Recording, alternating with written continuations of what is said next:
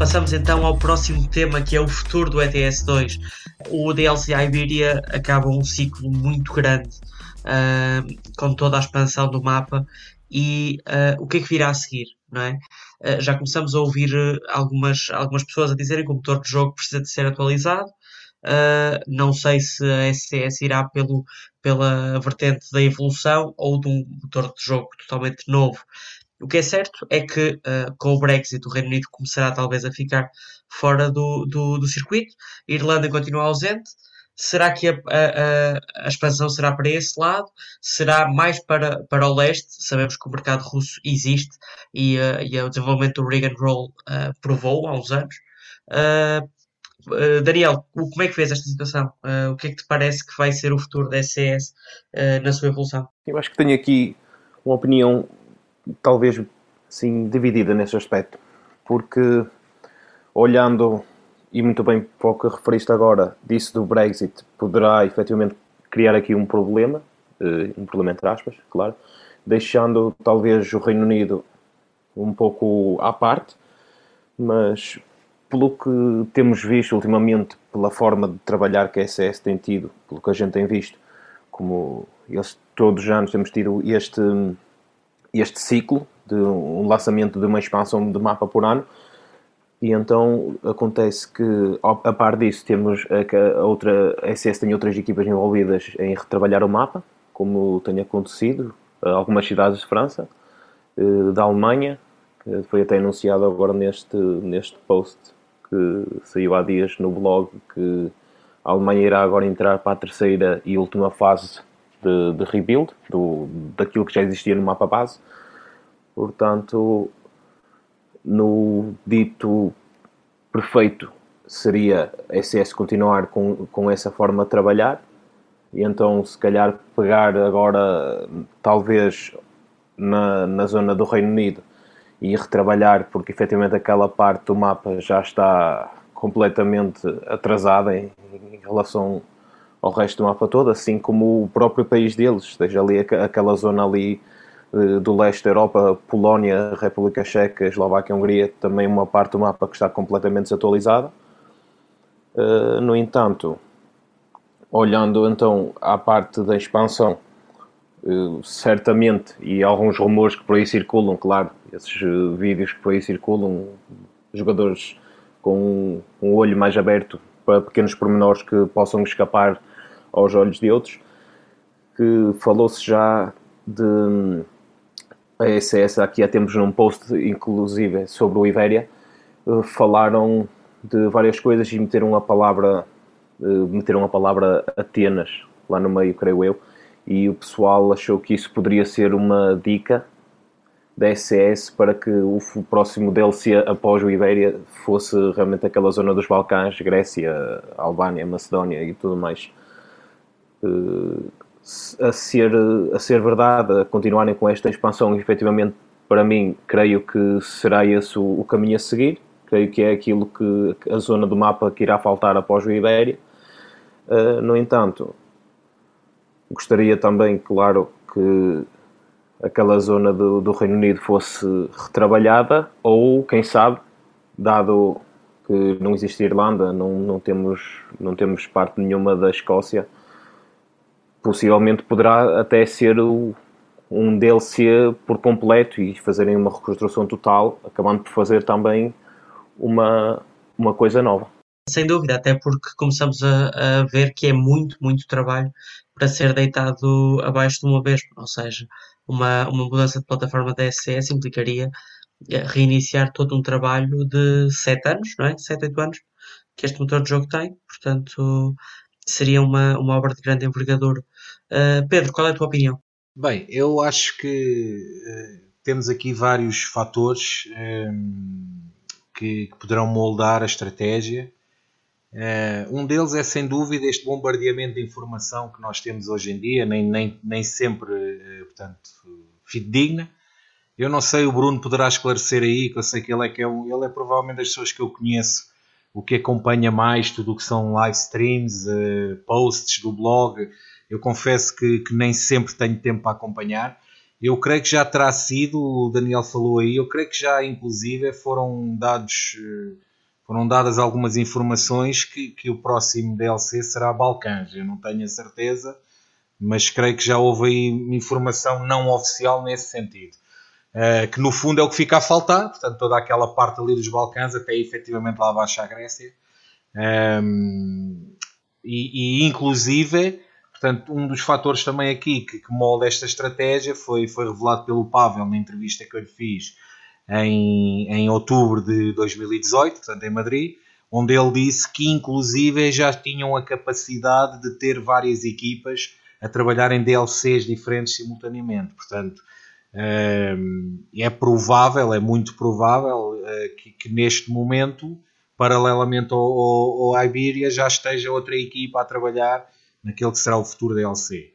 Um, em, relação, uh, em relação ao resto, estou uh, plenamente de acordo. Portanto, há neste momento um, zonas do mapa que estão completamente obsoletas no que toca à, à qualidade uh, das últimas, dos últimos lançamentos, mas isso de certa forma é, digamos, é a fatura que se paga de, de, de desenvolver um jogo, de atualizar um jogo durante tantos anos.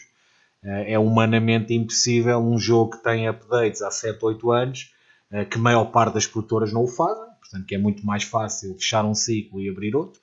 Uh, e há vários exemplos dentro e fora do mercado de simuladores. Temos o Farming Simulator, temos o Train Simulator, portanto são, são, são estúdios que preferem fazer as coisas de outra maneira.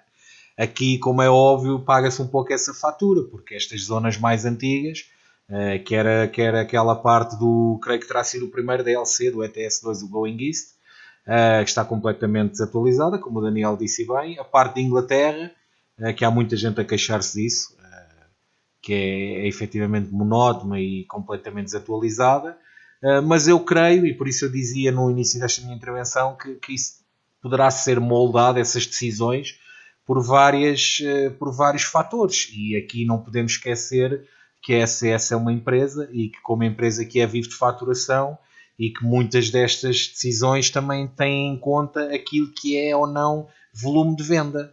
Portanto, eu não tenho dúvidas que quando eles se sentam a uma mesa de reunião para definir futuro, uh, abordam também esse tema. E vocês sabem, porque, porque já falámos sobre isso, uh, no, quer nos nossos canais, quer em off, uh, não tenho dúvidas nenhumas também que a Iberia ficou fofinho por, por isso mesmo, porque é porque os volumes de vendas não são os mesmos de uma Alemanha, de uma Inglaterra ou, ou, ou de uma zona, portanto, que, que efetivamente lhes dê retorno rápido, uh, porque aquilo é uma empresa e há muita gente que às vezes esquece disso.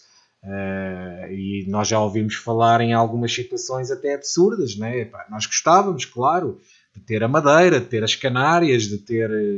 Uh, né? Toda a gente gostava de ter tudo, mas quer dizer é, é o capital humano que é preciso para desenvolver um projeto desta natureza, uh, portanto, é, é, inimaginável. Agora, um, eu creio que, e para terminar, eu creio que não estará para breve uh, uma mudança radical na plataforma que, que, portanto, que existe, do motor de jogo.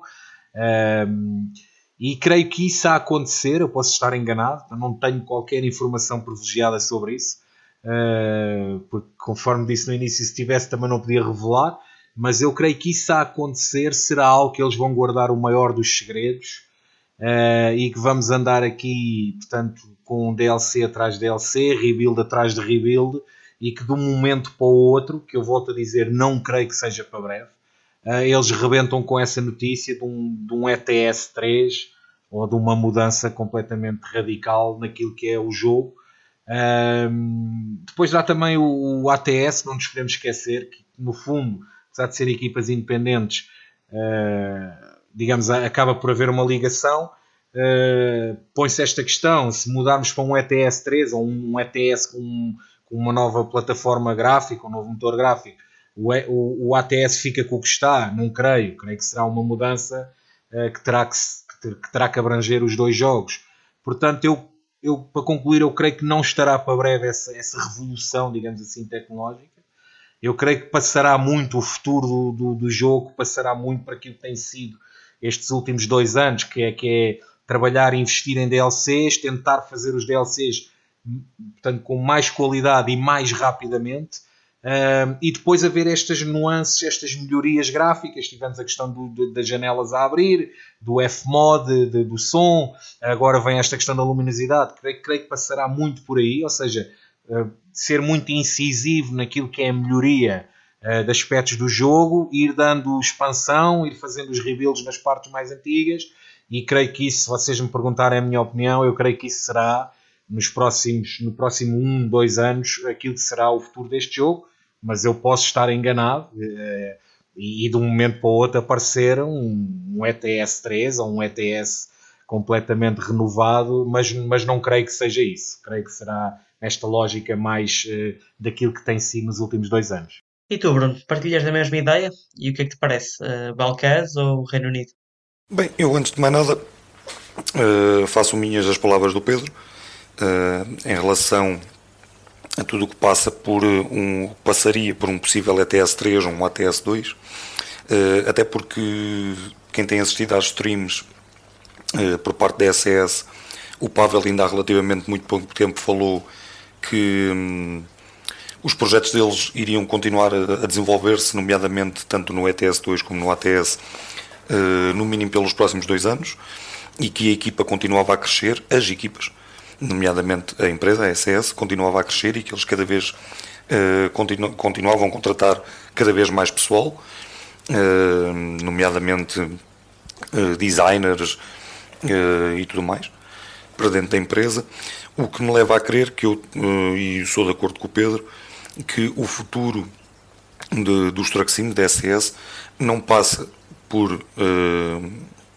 uma mudança de plataforma, mas sim pela evolução daquilo que eles já criaram aqui há 10 anos atrás. Uh, passa exatamente por estas pequenas mudanças que já nos foram anunciadas em teaser, nomeadamente luminosidade, nomeadamente como o Pedro referiu, estas novidades na última 1.36, 1.37 o F-Mod e a atualização das mesmas, porque uh, todos nós players, uh, os mais atentos e até mesmo os, mais, os menos atentos, puderam reparar que se tem vindo a aperfeiçoar e que normalmente acredito que não passará só por aqui, que haverá outras features que ao longo do tempo vão ser introduzidas no jogo. Uh, lá está, é aquilo que eu vejo como futuro do ETS e não novas plataformas. Uh, nomeadamente mapa. Aqui há uns umas duas semanas, três, se não estou em erro, tivemos um teaser num blog, num, num post do blog da SS, que nos mostrava algumas fotografias, pronto, bastante pixelizadas, não é? Para não chamarem a atenção de sítios mais possivelmente reconhecíveis por gente mais atenta, como disse o Daniel, eh, mas que dava para se reconhecer talvez o alfabeto sírico. E se formos ver aqui na nossa parte da Europa, quem é que utiliza o alfabeto sírico? São ali o pessoal da Europa de Leste. Por isso eu aposto que talvez numa próxima DLC não digo que seja já a seguinte, mas que poderíamos falar se calhar de uma Ucrânia. Uh, posso estar errado, claro, mas que acredito que seria para aí. Dentro do mapa, o pessoal fala que já não há muito mais para evoluir, como se tem visto aí nas plataformas e nos diversos grupos, no qual eu não sou em acordo, porque ainda temos para onde evoluir, nomeadamente como foi aqui bem referenciado tanto pelo Daniel como pelo Pedro, temos a parte do UK, que já é uma parte antiquíssima de mapa que está já super mal optimizado, mesmo obsoleto. Mesmo obsoleto. Um, que, se não estou em erro, o mapa nem era original do ETS2, foi, tra foi trazido para o ETS2. Uh, temos toda a parte norte da, da Escandinávia, porque se formos ver, uh, apesar de ter sido uma muito boa DLC na altura e continua a ser, é uma das DLCs que eu ainda hoje mais gosto, Uh, temos apenas praticamente metade de cada país, ou seja, existe muito por onde evoluir. Uh, temos ainda, talvez, certas partes europeias da Rússia que não foram incluídas no jogo.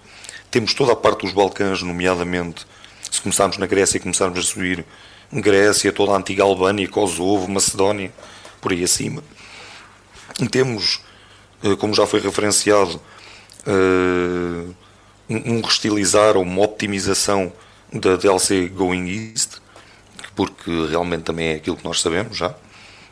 faz, não fazia parte do original, do, não fazia parte do mapa original, mas foi lançada relativamente muito pouco tempo depois. Ou seja, uh, a maneira de building de, do mapa ainda era a mesma, no qual depois notou a diferença no Escandinávia. E temos uh, também algumas partes que podem ser melhoradas ainda, nomeadamente, como se tem visto nestes últimos tempos, a SES tem retrabalhado a França, mesmo algumas partes da DLC, e é uma DLC super recente. Uh, e vá lá. O que é que nós podemos esperar mais do futuro? Acredito que temos mais coisas por, onde evoluir, sem ser o mapa. Nomeadamente. Pronto, desculpa interromper. O próprio rebuild de Calais poderá ser um sinal que, que vão continuar a subir. Não é? Exatamente, exatamente. Dou, exatamente, dou toda essa razão, porque, tal como foi já aqui referenciado, o UK era neste momento uma das zonas que merecia um bom rebuild, tal e qual como foi feito, por exemplo, na primeira e na segunda parte da Alemanha. Outra parte que nós também podemos evoluir, e eu tenho a certeza que a CS tem isso na mira, e que se tem visto desde a 1.32 para cá, desde que apareceram o, os reboques compráveis, faltam-nos alguns modelos ainda serem retrabalhados, uh, nomeadamente penso eu que silos, que ainda não temos, uh, porta-vidros e outros. Por isso acredito que a SS não vai, por, não vai parar por aqui. Claro, vai aparecer sempre uma surpresa ou outra que nos vai surpreender, porque acredito que eles eh, este ano ainda não tenham acabado com tudo, apesar de, de, das notícias que nos deram. Eu tenho sempre aquela esperança, não sei porquê. uh, para acabar, uh, para acabar, para acabar, acho que, que esta feature nova que eles falaram sobre um 40 da luminosidade, que eu acredito que isto ainda vai dar muito que falar. O que é que tu achas, Pedro?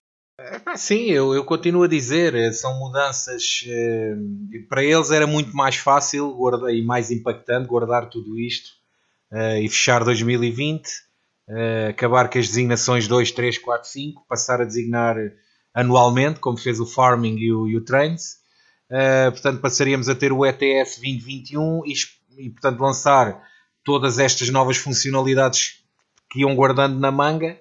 Para eles era muito mais fácil fazer assim. A estratégia, está visto, não é essa. A estratégia é ir lançando, lançando coisas de, a cada trimestre uh, e, e tentando, creio eu, captar, agradar os fãs, aqueles que já são jogadores, e captar outros. Uh, e, estou de acordo contigo. Eu, eu, eu, creio que esta questão da luminosidade não é apenas aquilo que foi, foi mostrado. Uh, creio que há ali mais coisas a serem trabalhadas, porque reparem, nós não somos devs, mas uh, estamos a falar de coisas que mexem uh, no core do jogo, portanto, naquilo que é programação, código, e normalmente quem, quem está minimamente entranhado em, em IT, em programação, sabe que estas mexidas são, são normalmente para já, são sempre muito bem preparadas e depois normalmente já que se está a mexer, mexe, não se mexe apenas numa coisa. Portanto, mexer em código tem muito que se lhe diga e, e normalmente aproveita-se, são, são intervenções de fundo. Uh, por isso eu estou aí, estou alinhado contigo. Eu creio que, creio que haverá muito mais. Uh, e a SS já provou que não gosta de pôr os ovos todos não é? No, no, no cesto, gosta de ir eh, aqui na gíria, na gíria de, de, Portugal, não, não é pôr a carne toda no assador, eles vão pondo, não é? E a malta, pronto, a malta vai, vai, vai gostando. Uh, isso aí creio que vai muito do perfil do jogador. O que é que preferes? É, lá está, é no final do ano um novo jogo, mais 20 ou 30 euros e, e tens uma série de funcionalidades, uh, ou, ou teres estas, estas intervenções cirúrgicas que, volto a dizer, a sua grande maioria custam zero, zero euros, não é? Uh, que é outra coisa que às vezes as pessoas esquecem, é que eu creio que não haverá nenhuma produtora a lançar tanto conteúdo gratuito como, como eles, uh, mas estou alinhado contigo, creio que, que, creio que virá muito mais do que uma simples mudança, simples entre aspas, como é óbvio, mudança de, de luminosidade. Exato, exato. Eu, eu, é, lá está tal coisa, eu tenho aqui, o pessoal queixa-se muitas vezes de que que os conteúdos são caros, eh, principalmente as DLCs de mapa, mas eu estou de acordo contigo. Se formos avaliar bem, e até nos jogos do dia a dia das, das principais produtoras que andam pelo mercado, jogos bem conhecidos, se formos ver quantas delas põem tanto conteúdo que muito dele foi licenciado uh, de borla para que os, nós, os players, possamos usufruir e fazer as nossas maravilhas, uh, deve de haver e poucas ou nenhumas mesmo. Sim, tiveste agora esta semana né, o lançamento de, de, um, de, um, de um Freightliner que custou zero e que obviamente foi pago licenciamento. Não é? Tiveste agora este exemplo. Exato. E tinhas, e tinhas tido outro bem recente, o Western Star. Uh, Exatamente, que foi pelo menos. Eu creio que não haverá nenhuma produtora uh, dentro ou fora dos simuladores uh, a fazer este tipo de, de iniciativa sem custos, não é? Portanto, Exato, alinho, alinho contigo, sem dúvida alguma. Por isso eu acho que o pessoal, eu até acredito que. E ouço aqui muito pelos grupos, o pessoal devia criticar um bocadinho menos e dar um bocadinho mais de valor, porque não é uma DLC por ano, por exemplo, para quem joga só ETS, não é uma DLC por ano que faz eh, estrago na carteira. Acho que o pessoal é bem capaz de poupar eh, aquele valor durante o ano e ter o prazer de jogar eh, minimamente sempre atualizado e com as novas features sempre em dia e até para que possamos fazer desenvolver a empresa, porque reparem, claro que uma DLC de acessórios, uma DLC de pinturas, uma DLC de, destas pequenas coisas são menos valor, mas são coisas que pelos vistos e daquilo que, que temos seguido são coisas que são necessárias à economia da empresa, para que a, para que a empresa possa continuar a evoluir, para que a empresa continue uh, a poder ter mais recursos, para que o jogo possa desenvolver. De outra maneira, uh, como qualquer, outra empresa, seria muito difícil continuarmos a ver bom, com mais conteúdo, com mais qualidade. Uh, seria completamente impensável não se lançar DLCs pagas. Acho que o conteúdo deles, como tu referenciaste, eles até fizeram uma primeirinha, neste caso no ATS, agora com o Western Star, epá, ficou-lhes bem, gostei de ver, e claro, ainda por cima, uh, voltamos ao assunto conteúdo grátis, muito bom, sem dúvida alguma. E, e deixa-me acrescentar só mais um dado, não esquecer, outra coisa que o Pavel também falou na entrevista de há dois anos, que, que fizemos em Madrid, um, que, portanto, Praga neste momento é a capital europeia do, do, desenvolvimento de jogos e há toda uma competição, há toda uma concorrência brutal entre estúdios um, e, e, tu tens que estar a esse nível. Portanto, tu se queres ter bom produto, tens de trabalhar com os melhores e os melhores custam dinheiro e portanto ainda tens que, ainda tens que viver com esta concorrência interna. Uh, que, há, que há montes de estúdios, alguns deles bem conhecidos, a abrir escritórios em Praga, e que, como é óbvio, aliciam os melhores, os melhores devs uh, a quererem trabalhar com eles. E tu, como estrutura, se, ou, ou, estás a esse nível, ou não, é, não, é, não são os teus lindos olhos, nem são um escritório bonito, nem o facto de, de seres uma empresa assim ossado que vai, que vai agarrar um bom profissional, um bom, um bom modelador 3D, um bom designer. Isso é pessoal que normalmente, ok, querem condições extra, extra vencimento, mas o vencimento conta. E portanto, tu para estares a esse nível e conseguires pagar isso, uh, volto a dizer, tens, tens que faturar. Isto é muito giro, não é? Isto é a malta às vezes esquece no, nos videojogos que isto são empresas e que efetivamente há tubarões mundiais a faturar bilhões. Uh, é uma indústria que, como vocês sabem, já passou do cinema em termos de budget. Há jogos com orçamentos de 500, 600 milhões, mas não é disso que estamos aqui a falar. E esta tem sido também um pouco a minha guerra, e vocês, alguns de vocês já me conhecem há algum tempo, uh, junto da comunidade, de que, pá, quer dizer, ok, é muito lindo, eles já não são aquela equipa de 6, 7 pessoas que iniciaram os jogos de, de, de, tanto de simuladores, de caminhões, uh, mas também não são uma, uma Rockstar, não são uma Ubisoft. E, portanto, as coisas têm que ser vistas nesse prisma, não é? Exato, exato. E, e tu referenciaste aí bem, eu por acaso estava aqui a tirar há bocado alguns apontamentos e a correr o blog uh, da SCS uh, eh, e deu até para recordar que eu já tinha visto aquela fotografia alguns, não sei onde, mas não tinha sido ali. Uh, temos que pensar que é uma equipa que aqui há 10 anos atrás tinha 8 pessoas, pelos vistos, que eles até estavam referenciados no blog, e que neste momento, segundo o Pavel, estão à beira dos 200. Claro que isto ao longo dos anos só foi permitido com as saídas de DLCs, pagas, obviamente, que porque nenhuma empresa vive sem, sem, sem lucros, sem, sem o mexer do dinheiro.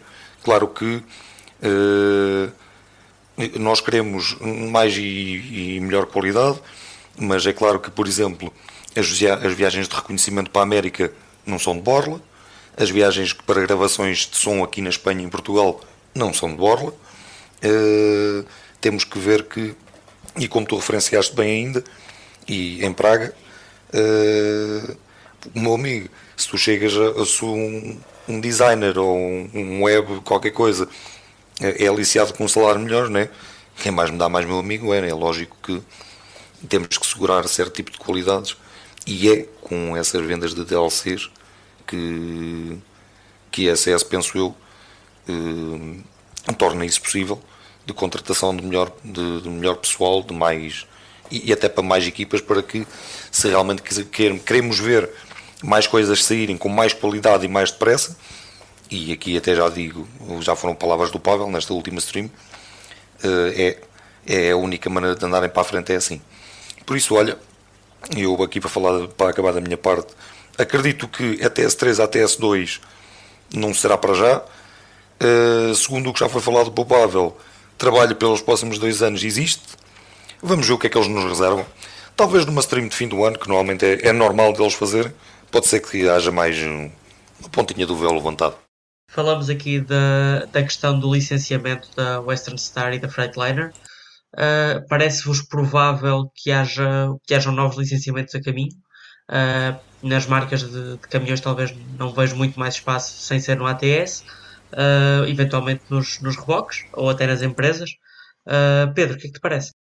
Bom, esse é outro tema que podemos, podemos discutir num futuro programa, mas esse, essa é outra questão que, que, as pessoas, a maior parte das pessoas, estarão a milhas de, de aquilo que implica uh, portanto, todo um processo de licenciamento. Uh, a Renault T foi o, digamos, o exemplo mais flagrante daquilo que foi a burocracia e toda a dificuldade que é, uh, portanto, a, a, negociação com um construtor da dimensão da Renault e da Volvo. Um, eu gosto sempre de dar aqui o exemplo de, de, de, para se tentar perceber o que será o custo uh, de um licenciamento desta natureza. Não é por acaso que um dos maiores sucessos do, da história dos videojogos, que é o que é o GTA, uh, eh, não tem uma única marca de automóveis licenciada, portanto, todos os carros estão lá, todo o tipo de carros, todo o tipo de veículos estão lá, são reconhecíveis, consegue-se perceber quais são, mas marca real não existe. Porquê? Porque o licenciamento ia custar uh, milhões. Eh, porque depois as marcas também, como é óbvio, né, um processo de licenciamento depende daquilo que é volume. Uma coisa é tu teres um jogo uh, que vende pouco, ok, se calhar a marca faz-te ali uma atenção, se calhar a marca nem te cobra nada.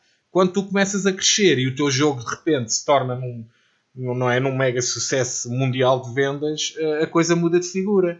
E portanto, muitas vezes é isso que as pessoas às vezes falam sem saber Uh, pá, volto a dizer, nós gostávamos todos de ter todos os caminhões e mais alguns, ter novos, velhos, uh, os clássicos, toda a gente gostava de ter isso tudo, mas isso custa dinheiro, isso tem, isso custa, isso tem uma série de, de digamos, de situações associadas que não são uh, possíveis nem para eles nem para ninguém. agora, como é óbvio, as portas vão se abrindo uh, no fundo, aquilo que é o caminho de uma empresa não difere muito do nosso. Uh, os contactos vão surgindo, as portas vão se abrindo, as pessoas certas vão, vão aparecendo no nosso caminho e isso facilita, como é óbvio. Portanto, não tenho dúvidas nenhumas que todo este processo agora do Freightliner uh, vem incluído em negociações passadas com o grupo Daimler. Um, e portanto, lá está, tu, tu abres as portas muitas vezes até entre marcas, atenção, que é outra coisa que as pessoas às vezes não sabem. porque se tu vais a uma marca e, depois vais a outra que não está no jogo, ah, tu tens esse histórico para apresentar ah, quase como confrontação, né? eles estão e vocês não estão, não querem estar, ah, e portanto, se calhar a própria marca passa a olhar para, para, para o jogo e para aquilo que está a ser proposto de outra forma. Portanto, no fundo, este, todo este processo de licenciamento, que até à data tem sido levado a cargo pelo Pavel, uh, pelo menos é isso que eles vão espelhando. Houve a questão de, dos DLCs dos, dos pneus, uh, portanto, são negociações muito, muito, digamos, muito complexas e muito demoradas. Que ele, inclusive, também falou nisso nessa entrevista em Madrid. um, e que não gosta de pressionar. Portanto, na altura, a Renault T, ouvimos as coisas mais estapafúrdias que, que, que, se viram em termos de comentários de uma comunidade que supostamente é fã do jogo. Uh, mas depois ouvimos a versão dele, aliás, não foi por acaso que eu lhe fiz essa pergunta, uh, e que ele desenvolveu-a bastante bem, em que são processos complicados, uh, portanto, em que esbarramos numa série de burocracias, e depois, normalmente, quanto maior é a marca, quanto maior é o grupo, pior, é? mais complicada a partida será. Uh, portanto, esta questão do licenciamento creio que passará muito por aí, creio que passará por aproveitar estes contactos que estão feitos, uh, explorar as marcas uh, que ainda não estão nos jogos, mas que pertencem a grupos de outras marcas que já estão nos jogos, portanto, creio que passará muito por aí. É claro, e depois termos também aqui um pouco da estrelinha do nosso lado e querer que algumas marcas um, olhem para o jogo de outra forma e que se calhar atualmente não querem estar presentes e que se calhar para o ano ou mais para a frente queiram estar.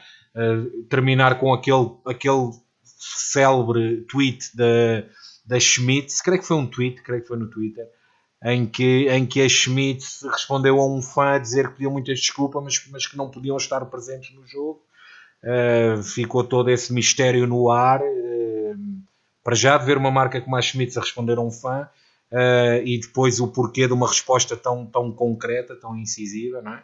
Uh, quando no fundo toda a gente sabe que a Schmitz é uma das marcas mais acarinhadas pelo, pelos fãs, é uma das melhores, se não mesmo a melhor marca de reboques na Europa, uh, mas, mas lá está, é um exemplo de que algumas marcas continuam fechadas a isto e que entrar nelas e concluir um processo de licenciamento é, é, é um trabalho brutal.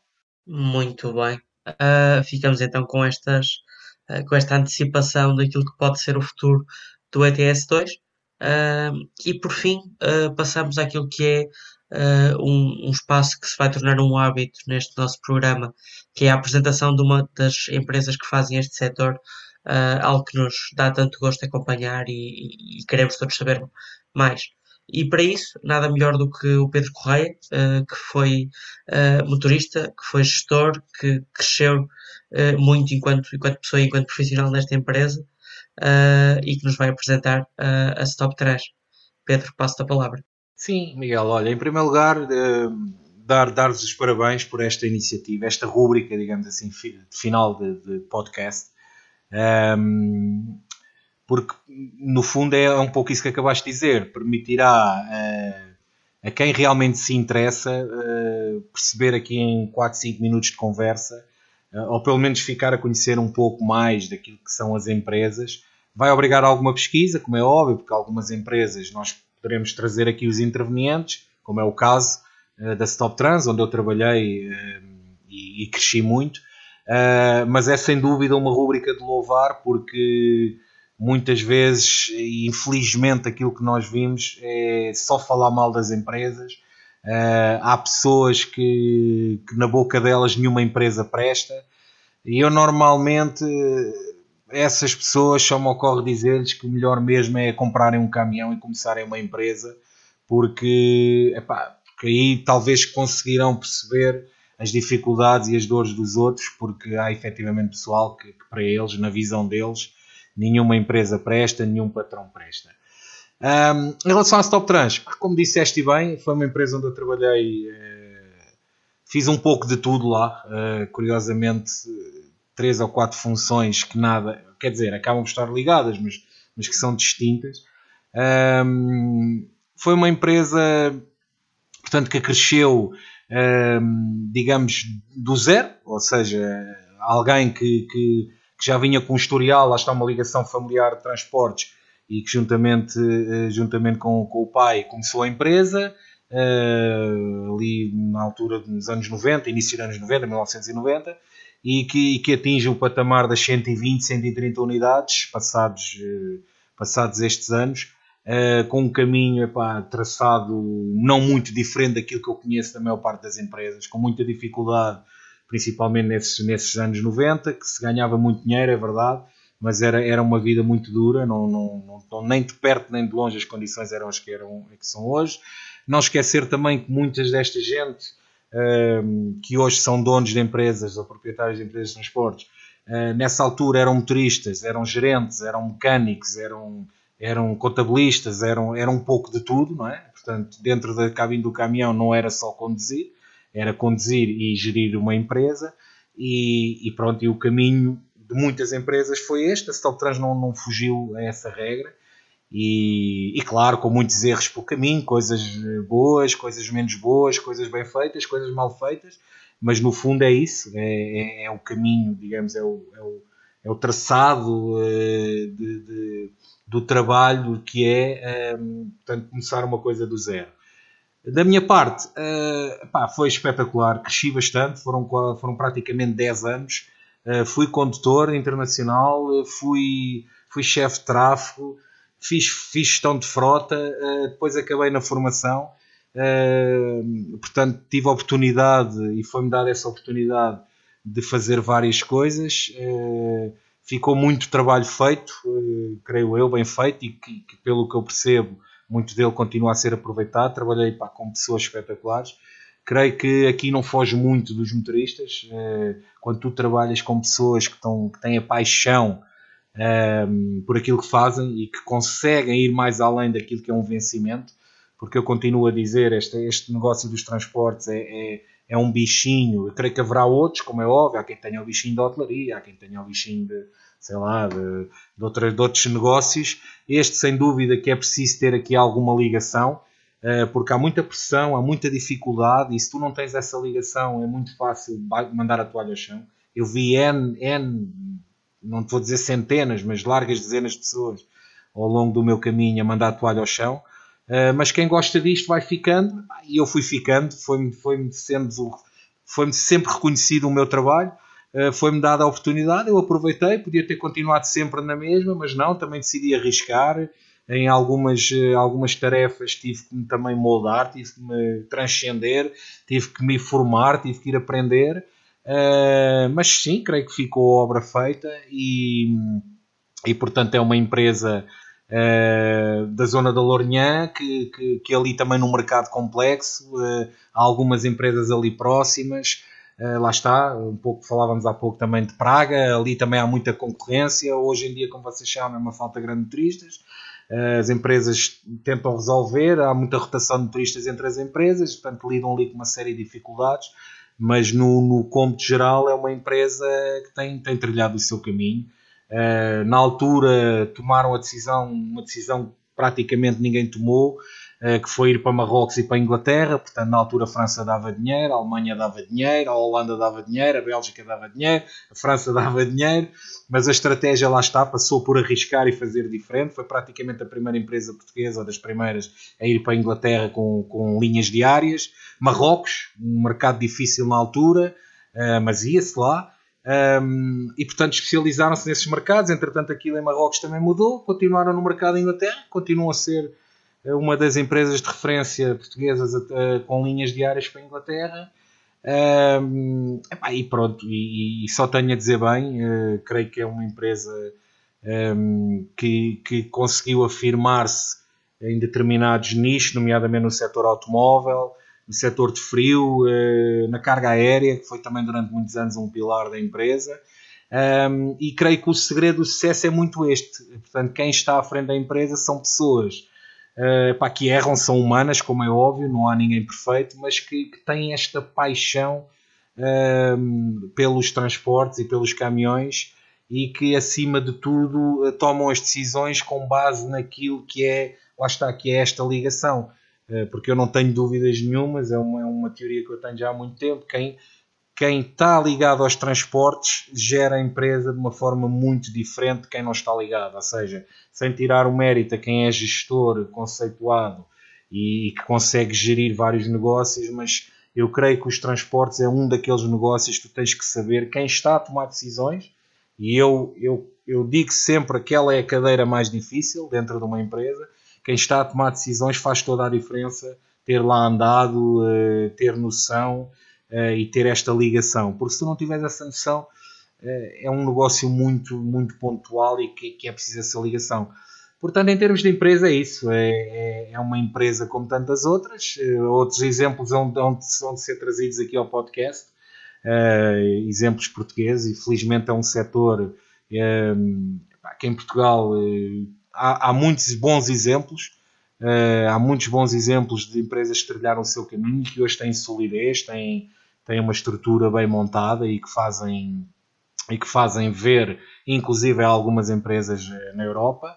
Uh, e portanto, esse Top Trans, no fundo, trilhou esse caminho. E, e, eu agora, lá está, por questões de pandemia, não tenho tido muita ligação com eles, mas, mas sem dúvida que, que foi uma, uma, uma, oportunidade tremenda que eu tive na minha, na minha carreira e que me abriu muitas portas e que, acima de tudo, me deixa um legado brutal, porque lá está. Uh, foi-me dada a oportunidade de fazer várias coisas, de estar em vários lados, e uma das coisas que, que eu fui partilhando é, é lá está muitas vezes tu estás de um lado e não percebes certas coisas, depois quando passas para o outro há muita coisa que te passa a fazer sentido.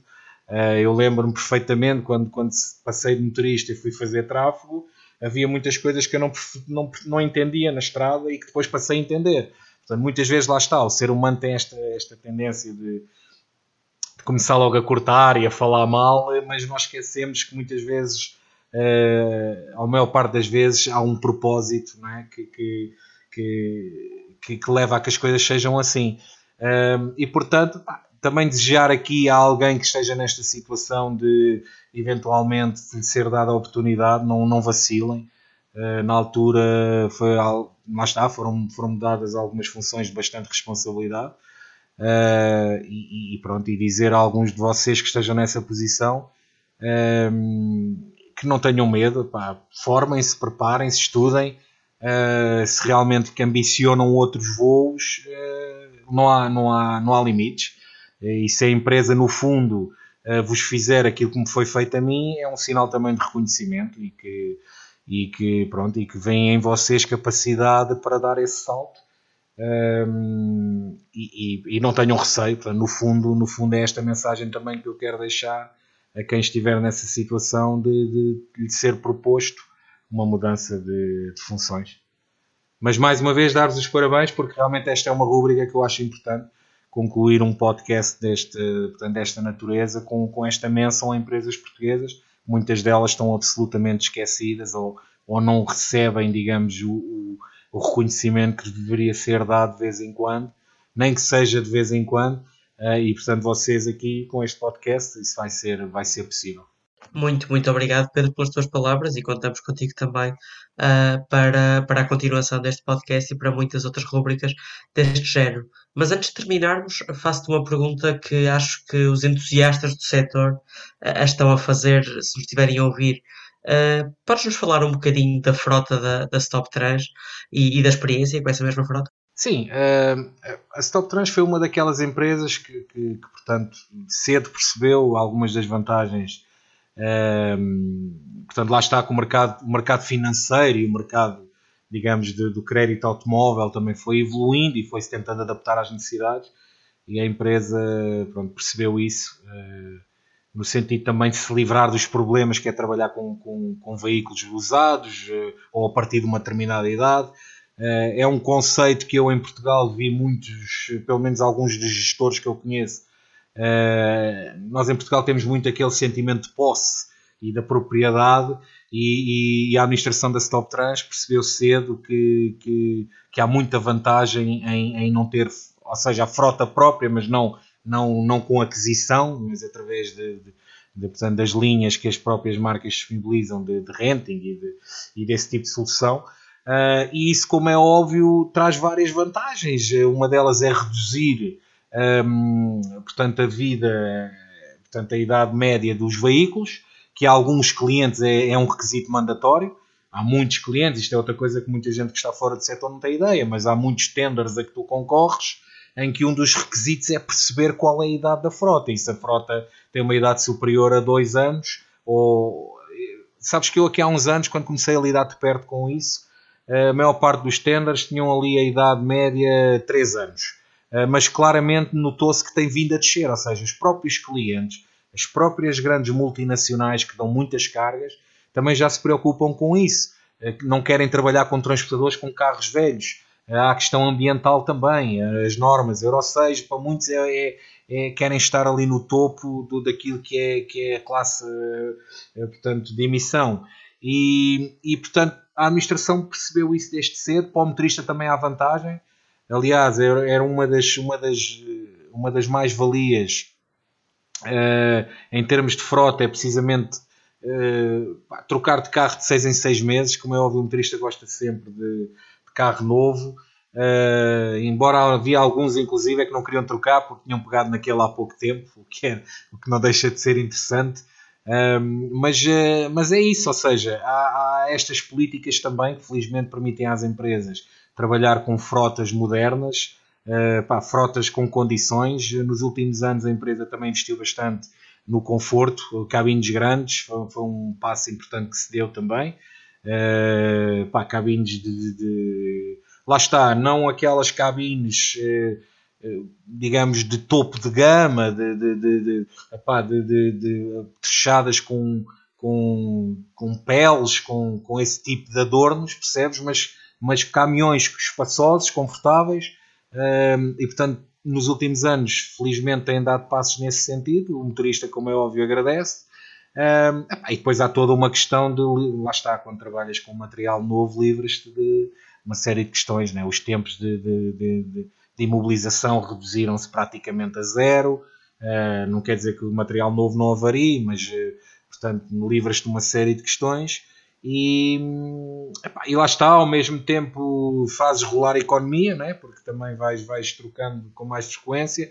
Ou seja, há toda uma série de vantagens, mas eu reconheço que em Portugal há um pouco essa mentalidade da, da, da posse e há, e há muita administração de muita empresa, principalmente daquelas empresas ali que normalmente têm até 15, 20 caminhões, custa-lhes um pouco libertar-se desse, desse mindset de, de epá, não, não, a gente tem que ter, eu tenho, eu tenho, eu tenho 50 caminhões, são meus.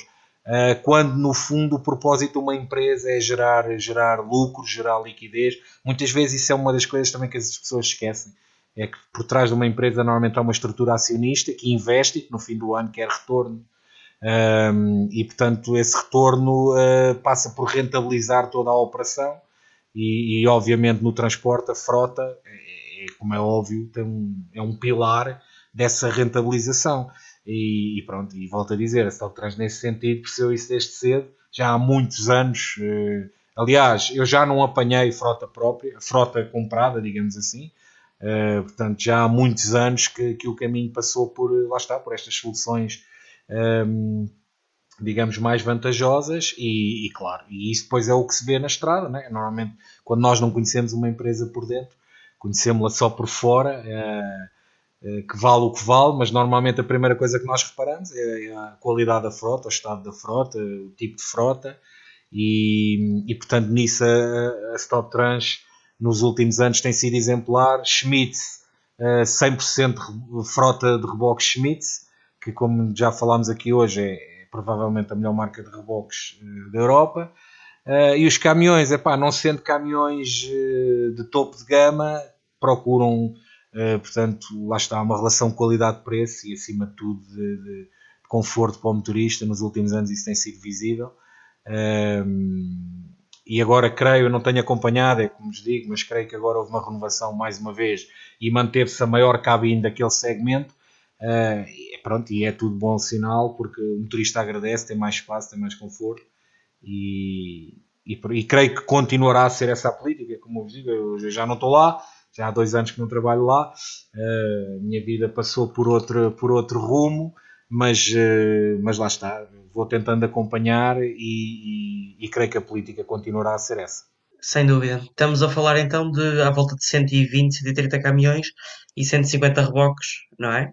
Mais coisa, menos coisa. Uh, sim, sim, por aí, sim, sim. Eu agora não sei, epá, não sei ao certo, mas sim, será por aí, pelo que eu tenho acompanhado, será. será Neste momento com Iveco, metade, metade da frota é Iveco e depois Mercedes e, e MAN correto? Uh, não sei também. Eu creio que Ivex agora eles entregaram, porque eu, eu vi há pouco tempo uh, uma nova remessa de, de MANs uh, e creio que essas Ivex de fim de contrato já foram. Mas, mas sim, no, há bem pouco tempo era, era, era, a frota era composta por essas três marcas.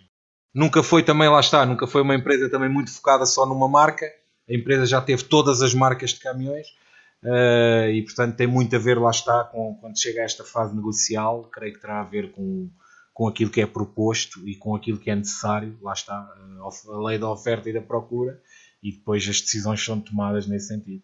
Mas não é claramente, nem nunca foi uma empresa de foco, uh, ah, somos só desta marca ou daquela. Não que eu tenha alguma coisa contra isso, atenção, uh, mas, uh, mas identifico muito mais com esta política, lá está, multimarca, numa empresa de transportes, do que aquela empresa que só tem uma marca, porque eu, na minha opinião pessoal, isso também tem vantagens. Vais trabalhando numa relação com todos os construtores, não ficas dependendo de uma única marca eh, não há marcas perfeitas, ao contrário do que algumas cabeças pensam, e creio que esta política de multi, multimarca em frota também tem, também tem as suas vantagens. O ênfase é claramente na renovação e na qualidade e no, e no conforto para o motorista e na eficiência. Aliás, é uma das empresas que tem 100% a norma Euro 6. Portanto, isso também tem o seu peso. Tal e qual. E já há alguns anos, já há alguns anos. Portanto, já, já há alguns anos que, esse, que esse, essa porcentagem foi atingida. Porque é como eu te digo, é uma empresa que trabalha essencialmente com grandes multinacionais, eh, construtores de automóveis, epá, grandes supermercados ingleses, eh, indústria farmacêutica. E essas empresas, lá está, não trabalham com transportadores que não cumpram uma série de requisitos. Portanto, lá está um pouco também o que falávamos a, a, mais atrás. Conforme a Europa te foi obrigando a ter, a cumprir com a legislação em termos de manutenção e, de, e do estado dos veículos, aqui o, os clientes também foram obrigando os transportadores, aqueles que conseguem, como é óbvio, a cumprir uma série de requisitos. Isso é, olha, é outro tema que podemos falar num outro programa, porque as pessoas não fazem ideia quando tu concorres a um, a um tender de, de, uma multinacional, sei lá, de uma, de uma Goodyear, de uma Michelin, de uma farmacêutica, olha, de uma Pfizer, que agora está aí tão em voga, as pessoas não fazem ideia do caderno de exigências que é apresentado ao transportador que quer, que quer trabalhar. Isto não é só chegar lá, já não é a moda antiga, né? portanto há, um caderno que é apresentado e que tu tens de cumprir aqueles requisitos. E como é óbvio no transporte, a frota tem um peso fundamental naquilo que é a operação. Por isso tem muito a ver com isso também. As empresas não têm outro remédio se não trabalhar bem, senão continuas a estar dependendo dos transitários ou daqueles clientes mais pequenos que não te exigem nada disso. Não é? Sem dúvida, e voltaremos muito em breve à Pfizer, uh, também pelo enorme desafio que será uh, a nova vacina e as suas condições de refrigeração para o mundo dos transportes. Mas isso terá de ficar para uma próxima edição.